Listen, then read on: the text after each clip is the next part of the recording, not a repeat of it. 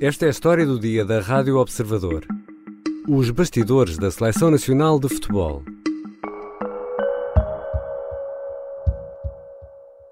Luís Marçal em direto para o primeiro jornal da SIC. Olá, boa tarde, Gonçalo. Aqui deste lado. Okay. Aqui deste lado.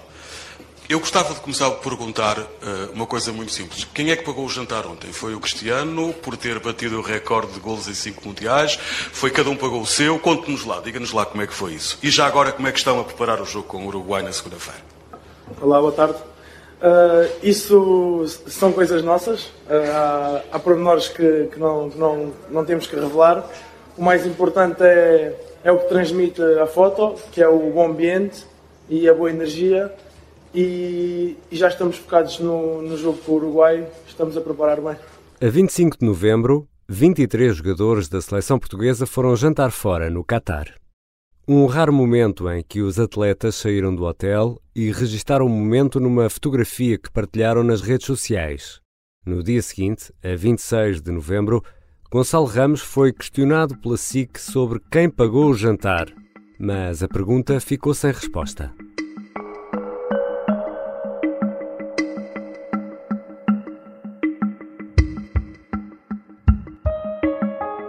A seleção venceu os dois primeiros jogos e garantiu assim a passagem aos oitavos de final do Mundial de Futebol.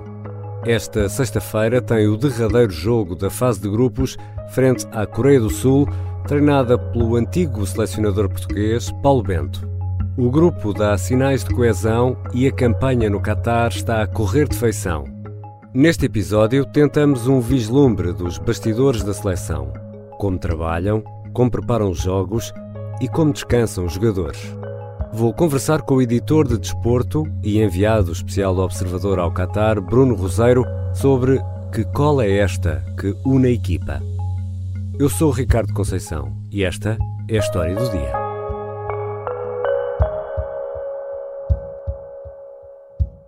Bem-vindo, Bruno. Olá, Ricardo.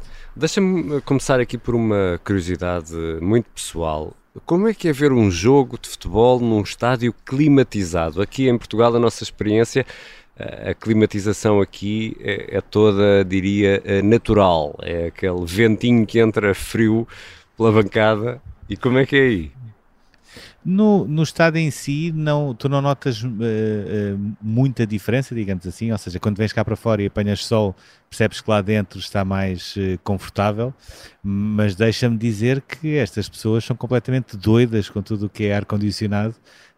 eu vou-te contar um exemplo. Na primeira sala de imprensa de, do primeiro jogo de Portugal, Uh, tivemos mesmo de ir pedir para tirarem condutas de ar-condicionado na sala de imprensa, não se podia estar ali com tanto frio, um, e nós agora olhamos para a parte de cima das salas de imprensa e, a, e as lonas brancas que têm as condutas do ar-condicionado, metade delas pelo menos já desapareceram, porque eles perceberam que não, aquilo era um iglo quase, sendo que uh, tem estado calor durante o dia, até mais ou menos 3 e meia, 4, a partir das 4 é, é, é, é, péssimo para quem trabalha porque começa a ficar escuro muito cedo e tu percebes que nem a metade do dia vais. Uhum.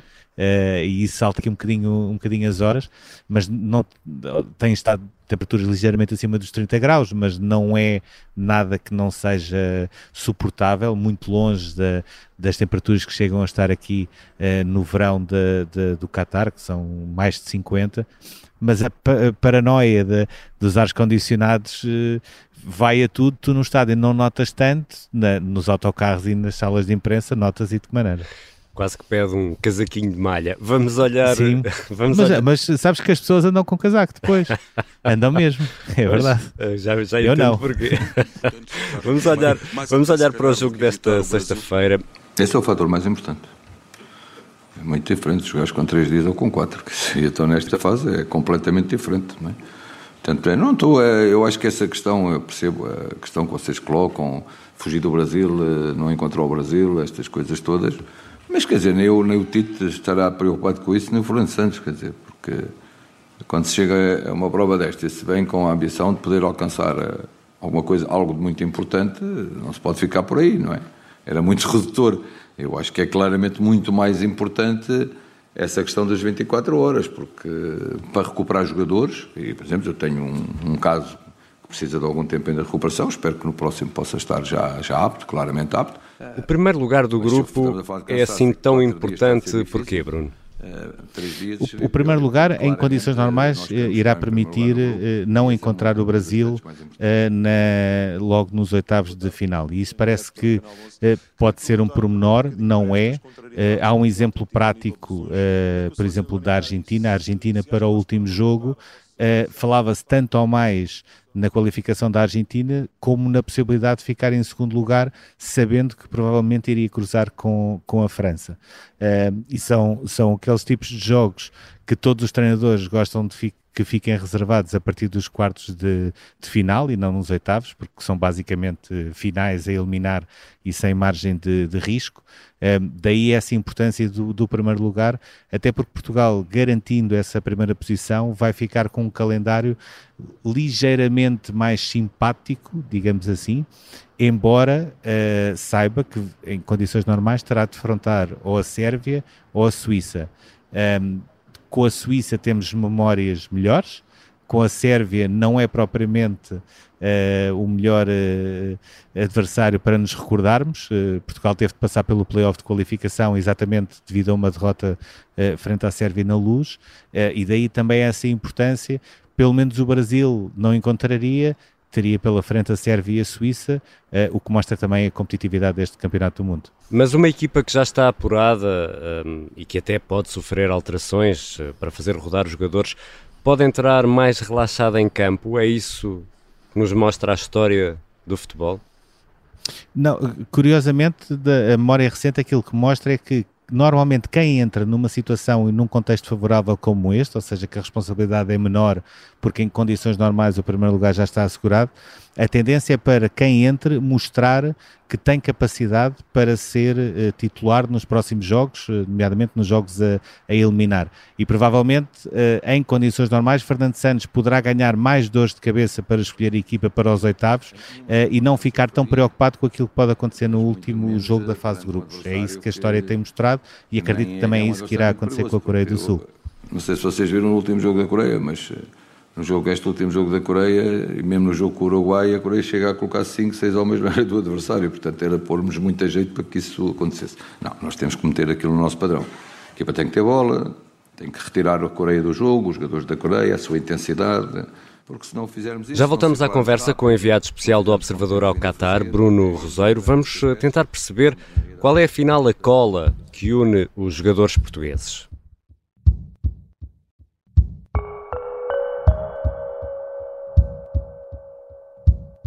Num mundo em que uns rezam a Jesus,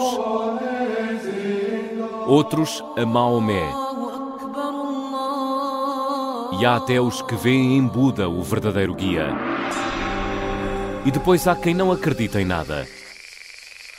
Será que a religião ainda serve para alguma coisa?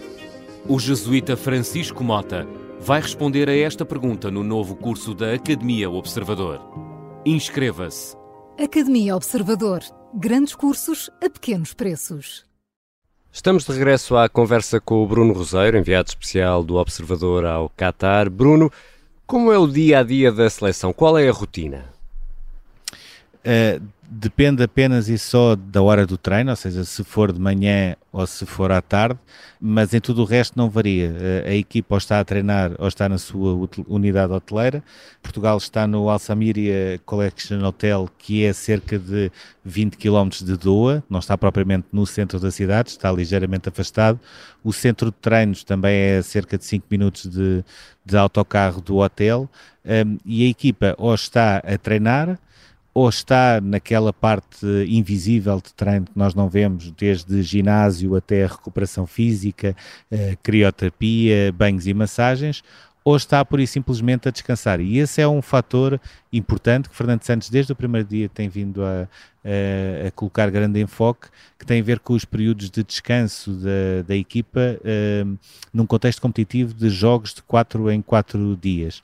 E, portanto, basicamente aquilo que a equipa faz é estar uh, no seu hotel, é um hotel, como é óbvio, uh, só para a seleção, onde tem todas as mordomias, onde podem falar com a família, onde podem estar juntos e com uma particularidade que não houve, por exemplo, na última fase da, do final final do Campeonato da Europa. Um, os jogadores podem voltar a estar juntos. Porque se nós recuarmos um bocadinho, uh, há não muito tempo havia uma série de condicionantes de Covid, de máscaras, de obrigatoriedades de distanciamento que hoje já não existe. E, portanto, já consegues criar novamente uh, um grupo a sério, uh, porque, por exemplo, na, na véspera de, do primeiro jogo de Portugal contra o Ghana, os jogadores estavam todos juntos, Uh, estavam mais de 20 juntos uh, a ver o jogo que estava a dar na televisão. E é assim também que se constrói um grupo de trabalho e é assim que eles próprios também podem passar bem o tempo. Mas é, estão quase que trancados assim numa espécie de fortaleza luxuosa. Sim, completamente trancados. E nem vale a pena aquelas coisas de de andar a, olhar por cima, por baixo, para ver se consegue ver alguma coisa, nem vale a pena, nem sequer há assim propriamente muito aquele costume, eh, como havia, por exemplo, no, no Campeonato da Europa em França, de muitos adeptos à porta, isso não existe. Normalmente há sempre um treino aberto à comunidade que, em princípio, eh, em termos logísticos, será muito complicado de organizar, porque o estádio onde, onde Portugal treina tem apenas uma bancada de, para cerca de 100, 100 jornalistas e, portanto, não, não cabe existe uma comunidade portuguesa muito grande, portanto, até isso uh, está em risco de poder não, não acontecer. Era isso que te ia perguntar, Bruno, porque uh, no passado temos essas imagens uh, dos adeptos junto ao hotel, a ir ver os treinos. aí no Qatar não será difícil ter, ter imagens semelhantes, não é? Sim, sobretudo pela, por esta parte logística que eu, que eu referi, ou seja, não, não há espaço, não há bancada para, para ter adeptos. Houve, de facto, uh, uma invasão de adeptos na chegada de Portugal ao Qatar, foi o único momento de maior invasão. Em tudo o resto, é apenas e só resumido aquilo que são os jogos, uh, quando chegam ao estádio, quando estão a fazer o aquecimento, durante o jogo e depois do jogo. Uh, pouco mais do que isso. Alguns jogadores também têm cá a família, mas que neste caso só podem estar juntos quando estão de, de folga. Uh, em relação aos adeptos, e não havendo um, digamos assim, um plano alternativo em termos de infraestrutura para realizar um treino para os adeptos, muito provavelmente vai ser quebrada essa, essa tradição, porque em termos logísticos não dá. Agora, deixa-me, por exemplo, comparar. Portugal está isolado lado, eh, e por exemplo o hotel do Irão, onde eu também estive, eh, já não tem nada a ver, ou seja, é encostado a um centro comercial, eh, é, é muito próximo de uma estação de metro, o Irão tinha dois andares do hotel só para si, uh, que estavam todos fechados, ou seja, as cortinas estavam todas fechadas para as pessoas nem sequer saberem se os jogadores estavam a passar, se não estavam a passar, se estavam nos quartos, o que é que estavam a fazer.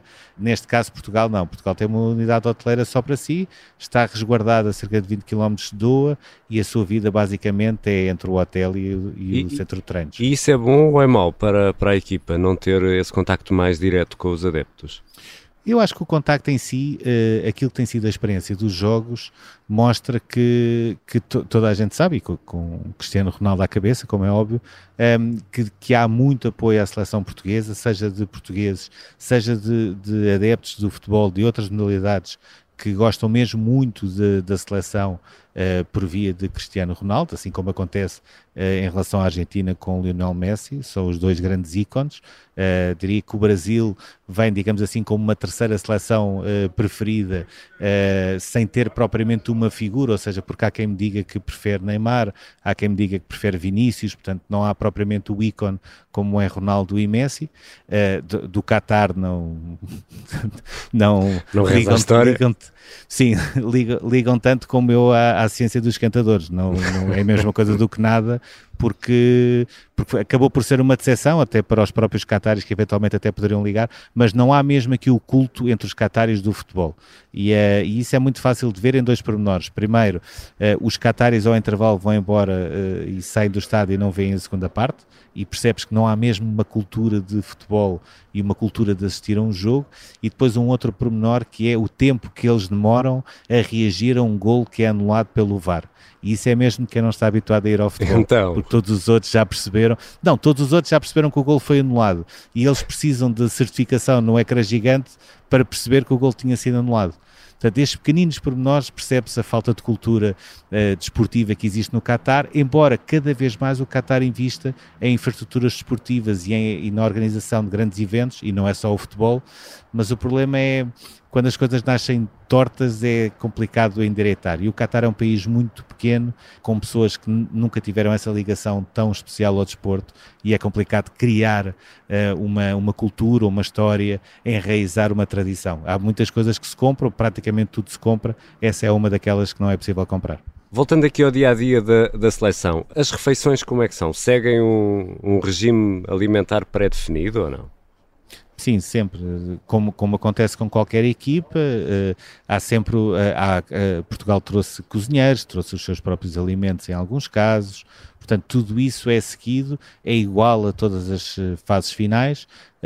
A única coisa que depois poderá divergir é a partir dos oitavos de final, como os jogos são às 10 da noite, poder haver uma mudança de horário a nível de refeição, mas em todo o resto são, são coisas controladas. Existe o departamento de unidade de performance que estuda os atletas, existem cozinheiros, existe, tudo isso está estudado e está mais do que aprendido pelos jogadores, que também para eles é mais do mesmo. E à hora de recolher? E há uma hora de recolher, uh, que penso que será 23 ou 23 e 30, que foi uma hora que foi respeitada no dia em que Portugal teve a sua primeira folga e que a maioria dos jogadores foram jantar juntos a um restaurante na ilha de Almarra, uh, só, só mesmo quem estava com a família é que preferiu ir jantar com a família, e é normal porque eles estão cá, mas uh, esse horário foi na mesma cumprido e penso que por volta das 23 já estavam todos de regresso ao hotel. A única coisa que fizeram foi foram jantar fora do hotel do que é normal, é isto que se pode chamar uma folga neste tipo de competições. Os jornalistas também são mantidos à distância, já, já explicaste que estão nessa, nessa fortaleza. Uh, não há uh, nem contactos uh, telefónicos, e aqui, atenção, não é para expor fontes de ninguém, só queria perceber, Bruno, com esta pergunta, se há um controlo efetivo da comunicação para fora por parte da, da seleção. Tudo que, o que se vai passando uh, acaba por ser partilhado. Ou seja, por exemplo, a questão do Danilo é um exemplo paradigmático. Uh, o Danilo fez uma fratura na, de, de três costelas num treino de sábado. O facto de ninguém ter dado a notícia no domingo é sinal que a comunicação está blindada, ou seja, só sai para fora aquilo que a, que a Federação e que a estrutura pretende, mas ao mesmo tempo, ainda antes de se tornar público, uh, há, um, há um grupo onde, com todos os jornalistas que estão aqui no Qatar, onde foi comunicado, atenção, vai ser lançado um comunicado a explicar o Danilo teve esta lesão, uh, ou seja, e nós soubemos ligeiramente antes da generalidade das pessoas, um, ehm, e é assim que as coisas têm, têm funcionado. É o normal Uh, se tu me perguntares, uh, era aquilo que nós gostaríamos? Não é. há 20 anos era diferente, garantidamente dentro do atual contexto e dentro de, de, como são as seleções, e Portugal não é a única seleção, são todas assim, uh, é o normal e trabalha-se bem, trabalha-se bem também. Nas conferências de imprensa, e muito devido à questão Ronaldo, temos ouvido uh, aquele grupo, e de resto já falámos isso aqui na, na história do dia, quando fizemos aquele episódio contigo, uh, que o grupo está forte, está blindado, é imune ao exterior, bom, enfim, uma, uma série de frases feitas uh, para tentar escapar a perguntas. Mas um, em campo é possível ver manifestações de, de, coesão. Há jogadores que claramente se protegem uns aos outros, que trabalham em conjunto. Foi um, um, um, um exemplo que o nosso treinador nos deu. Posso dizer, mister? Temos o, a, vários tipos de salada. Se nós nos juntarmos e fazemos a salada, é, não adianta estar ali o tomate sozinho, a cebola, não adianta. Por isso, eu acho que o mais importante é nós juntarmos isso tudo. É verdade que nós temos uma seleção com muita qualidade, mas se nós não trabalhar, se nós não respeitar a, a, o nosso adversário, se nós não fazer, não fazer aquilo que o nosso treinador é, prepara para o jogo, o que, é que adianta termos muita qualidade e não pôr ela em prática? Por no fundo, Bruno, que quem é a cola é que une este grupo? Não, eu, eu acho que este grupo está, de certa forma, a ir buscar as raízes do sucesso de 2016, eh, mostrando que não é preciso empatar todos os jogos e ganhar apenas um uh, nos 90 minutos, como aconteceu nesse Campeonato da Europa, para poder ter uma participação uh, em que vá longe. Uh, acho que a situação Ronaldo, nesta altura, está ultrapassada. vão continuar a existir notícias, agora é a propósito de um acordo com o Al-Sadd da Arábia Saudita, que por si só também dará uma história do dia. Uh, a maneira como a Arábia Saudita está a tentar atropelar o Qatar um, ehm, naquele concurso do se tu fizeste isso eu vou fazer ainda maior uh, e a contratação de Ronaldo, embora seja por um clube também tem muito a ver com a, com a, com a maneira como a Arábia Saudita uh, quer mostrar que não está atrás do Qatar mas voltando em tudo o resto, claramente percebe-se as, as vitórias é a melhor coisa que pode existir para um grupo de trabalho. A maneira como acabou o próprio jogo com o Ghana com aquele erro do Diogo Costa e a forma como ele foi acompanhado e confortado pelos companheiros mostra um, ehm, que de facto essa união existe. Uh, e quando tu começas a trabalhar em cima de vitórias, é muito mais fácil depois as coisas eh, correrem bem. Agora, tu não consegues controlar tudo, e isso também acaba por ser a magia do futebol, uh, ainda para mais estando a entrar na fase a eliminar, onde qualquer jogo menos conseguido, qualquer erro, qualquer detalhe pode determinar uma eliminação. Eh, ainda assim parece-me claramente que o grupo está, está uh, no ponto em que deveria estar uh, a todos esses níveis de, de entreajuda, de motivação. não tenho dúvidas que essa parte está toda preparada. Depois é o jogo em si. e tudo aquilo que não se pode controlar e que teremos sempre de esperar ao longo dos 90 minutos. Bruno, para terminar a nossa conversa, e já que estamos a falar de portugueses fora uh, do país, e se comecei esta conversa preocupado a ver se saber se, se tinhas um casaquinho de malha por causa do, do ar-condicionado, uh, uh, valendo-me deste portuguesismo, também estou preocupado com aquilo que andas a comer. Já tens aí um prato favorito? Temos que falar de comida. Ah, tens aí um prato favorito no Qatar ou não? Zerinho, olha, posso dizer, as duas refeições que eu tive pena de não ter feito, uma era de bacalhau e outra era de feijoada. É, são pratos portugueses, quer dizer. Exatamente. Pronto, só que há aqui um problema que muitas vezes passa um bocadinho ao lado. O facto dos os jogos acabarem tão tarde, à meia-noite, mais zona mista, uh, mais sair do estádio. Não etc, me digas que a cozinha uh, já está fechada à meia-noite. Não, já são, já são três da manhã. Não é só a cozinha, está tudo. Já está tudo fechado. Aquilo que há é as lojas 24 horas para ir comprar um coraçãozinho uh, e, e, mesmo assim já se vai com sorte. Os pratos daqui, uh, sobretudo os pratos de carne, uh, há uma coisa que eu faz imensa confusão, mas é uma, é uma derrota, já assumi a derrota, não há problema podem te perguntar se tu queres spicy ou não spicy, quando, vai, quando a, comida chega à boca já sabes que vais ficar a arder, portanto é sempre, é que, é, não é uma água, é uma água, uma 7-Up e uma Coca-Cola, para depois aguentar o resto do dia. Funciona assim. Obrigado, Bruno. Obrigado.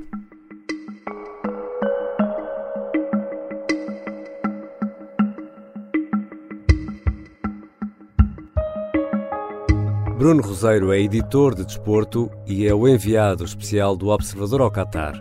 No site e na rádio temos uma ampla cobertura deste Mundial e, claro, os relatos em direto dos Jogos de Portugal. Esta foi a história do dia. A sonoplastia e a música do genérico são do João Ribeiro. Eu sou Ricardo Conceição. Até segunda.